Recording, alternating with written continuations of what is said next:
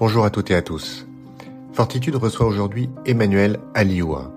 Docteur en psychotraumatologie, Emmanuel Alioua ne peut nous parler de son passé, qu'elle doit garder secret pour des raisons de sécurité. Elle-même victime d'actes de torture, elle a dédié une grande partie de sa vie à la prise en charge des traumatismes psychologiques auprès tant de la population civile que des forces armées. Emmanuel est aujourd'hui la représentante française du protocole 6C, protocole développé par l'armée israélienne pour prendre en charge psychologiquement les victimes d'accidents, d'attentats ou de toute autre forme de violence. Véritable révolution, ce protocole permet, en quelques minutes, de redonner à une victime une capacité d'action, souvent vitale, mais aussi de limiter considérablement qu'elle développe plus tard un syndrome de stress post-traumatique. Lorsque l'on connaît les ravages de tels syndromes, lesquels peuvent même se transmettre sur plusieurs générations, on mesure l'importance que revêt la prise en charge des victimes et l'utilité du protocole 6C. Vous apprendrez beaucoup de choses au cours de cet épisode, peut-être même sur vous-même, car les épreuves et les traumatismes qu'elles engendrent nous façonnent tous d'une manière ou d'une autre. Je ne peux en tout cas vous inciter qu'à vous former au protocole 6C. À l'image des formations de premier secours dispensées par la Croix-Rouge, le protocole 6C peut, par de simples gestes, sauver des vies. Alors c'est un point qui est, que vous venez d'évoquer qui est, qui est important, l'impuissance. L'impuissance comme euh, cause d'installation du trauma. On l'avait effectivement évoqué, on l'a un peu survolé peut-être avec Enora Cham quand je l'avais reçu. Je rappelle que euh, Enora est officier de renseignement euh, et qu'elle avait été euh, d'ailleurs la seule officier française qui faisait partie de la mission d'observation de l'ONU au début du conflit syrien. Et euh, on, a, pas mal échangé euh, sur, sur un certain nombre de sujets. Et elle expliquait notamment que lors d'une de ses premières missions en ex-Yougoslavie, elle avait euh, assisté au kidnapping d'enfants et, que malheureusement, il n'avait pas pu intervenir. Enfin, en tout cas, il avait reçu l'ordre de, ne pas intervenir pour s'interposer. Et elle ne l'avait pas réalisé sur le moment, mais elle l'a réalisé après. cet événement euh, a installé en elle un trauma et qui était clairement lié euh, à son impuissance. Et finalement, ce que vous expliquez, c'est que, alors, est-ce qu'on peut dire tout le temps ou très souvent, le traumatisme va être associé au sentiment d'impuissance, c'est ça? Il est, toujours associé au sentiment Toujours. C'est même la définition qu'en a donné le, le DSM-4, qui est le, qui est le manuel des diagnostics des troubles mentaux, hein, la bible des psychiatres américaines, et notamment le DSM-4, puisqu'il y a plusieurs numéros, et la dernière étant le 5 version.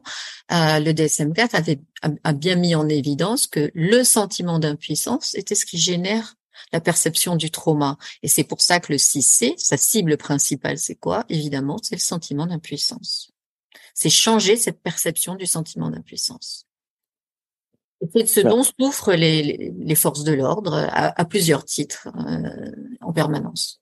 Chasse la naturelle, il revient au galop. Forcément, je peux, quels que soient les sujets que j'aborde avec mes invités, il faut toujours je trouve le moyen de glisser un peu de philosophie là-dedans. Mais ce que, ce que je trouve passionnant dans, dans tout ça, dans toute cette mécanique, c'est la place de l'action ou de l'inaction.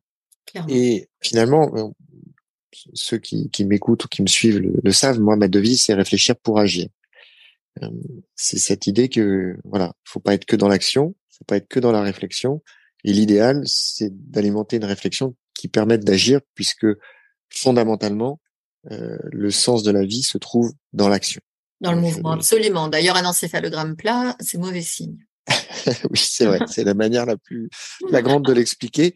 Je fais toujours référence, enfin très souvent référence à Victor Frankl, mmh. euh, qui, qui, voilà, qui est le, père de la logothérapie et qui, euh, quand il a travaillé sur un certain nombre de névroses, il a compris que euh, finalement le, sens de la vie participait d'une forme d'action, que ce soit donné par ses contributions à la vie, prendre par ses expériences, que ce soit un coucher de soleil ou un dîner entre amis ou, autre, et l'adversité et le fait de faire face à l'adversité. Et finalement, le point commun de ce triptyque euh, chez lui, c'est effectivement l'action. Et finalement, le, protocole 6C est l'illustration pour un instant court d'un principe que finalement on peut appliquer à sa vie tout entière. Et vous disiez, par exemple, tout à l'heure, vous parlez du sentiment de, enfin, de la victimisation, qui est très installé aujourd'hui en Europe. Je suis assez d'accord avec vous. Et d'ailleurs, J'en ai parlé avec Rachel Kahn aussi sur dans un domaine du coup totalement différent, hein, mais voilà, aujourd'hui il y a des tendances très fortes, notamment en France, de cultiver le statut de victime. Et on se rend compte que finalement c'est pas une, il s'agit pas de renier le statut de victime, mais le, cultiver comme quelque chose qui va vous permettre de, de, mener votre vie et de vous installer dans une vie qui puisse être heureuse, c'est une erreur. Et finalement, le point commun de tout, de tout ce qu'on s'est dit là, c'est que il faut sortir de ce statut. Vous, dans votre cas, c'est pas un statut, mais c'est cet état de victime le plus vite possible. Mmh. Reprendre les choses en main, agir, et ça sort, ça nous sort de la torpeur potentiellement ça nous évite le trauma, mais finalement tout ça on peut l'appliquer à la vie en général. Absolument, c'est ce que c'est souvent le rétexte que j'ai, euh, les retours d'expérience des, des, des, gens qui viennent se former, qu'ils soient professionnels ou non professionnels. C'est c'est incroyable, ça marche aussi bien dans la vie professionnelle que dans la vie personnelle. Ben oui, évidemment, euh, puisque cette logique-là est une logique de de résilience mentale. Et c'est ça qui est très intéressant. D'ailleurs, en, Israël, vous, n'entendrez, sauf pour les, problématiques liées aux assurances, jamais euh, un Israélien vous dire je suis victime, j'ai été victime de tel attentat, j'ai été victime de tel accident, j'ai été victime d'un viol. Non, j'ai survécu. Tout à l'heure, je vous disais que j'avais été euh, euh, l'objet d'actes de torture. Bon, j'ai été victime un temps, et puis après, j'ai été, j'ai été une survivante.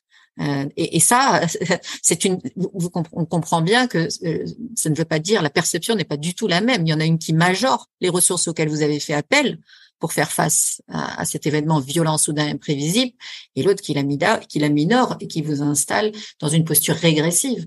D'où l'intérêt de votre participation à Fortitude aujourd'hui, puisque je me plais à croire que euh, les, parcours de tous mes invités, leur expérience si variée, leur profil si différent, ont tous ce point commun euh, de, de la nécessité euh, d'être dans l'action, euh, de c'est pas de dépasser l'adversité, mais c'est l'embrasser, euh, et que tout ça nous permet d'avancer, mais pas uniquement d'avancer, mais aussi de, bah, de s'améliorer, de se renforcer, de se développer, et puis d'aider les autres. et je pense, allez-y, pardon. Pardon, ce que vous dites est très juste et, c'est ça, c'est la dimension philosophique de l'action.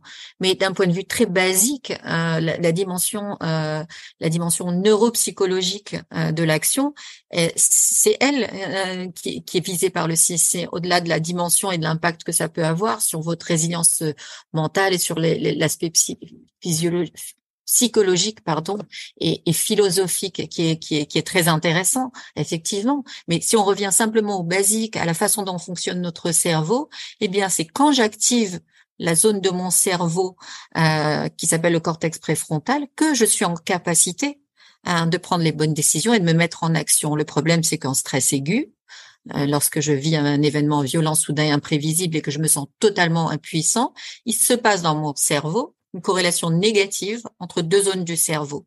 Et c'est ce qui fait que je suis dans l'incapacité de réagir de façon efficace, de me mettre à l'abri, d'éviter les balles, les coups, euh, etc. Donc le job du CIC, c'est d'activer cette partie du cerveau. Et c'est ça qui prend 90 secondes.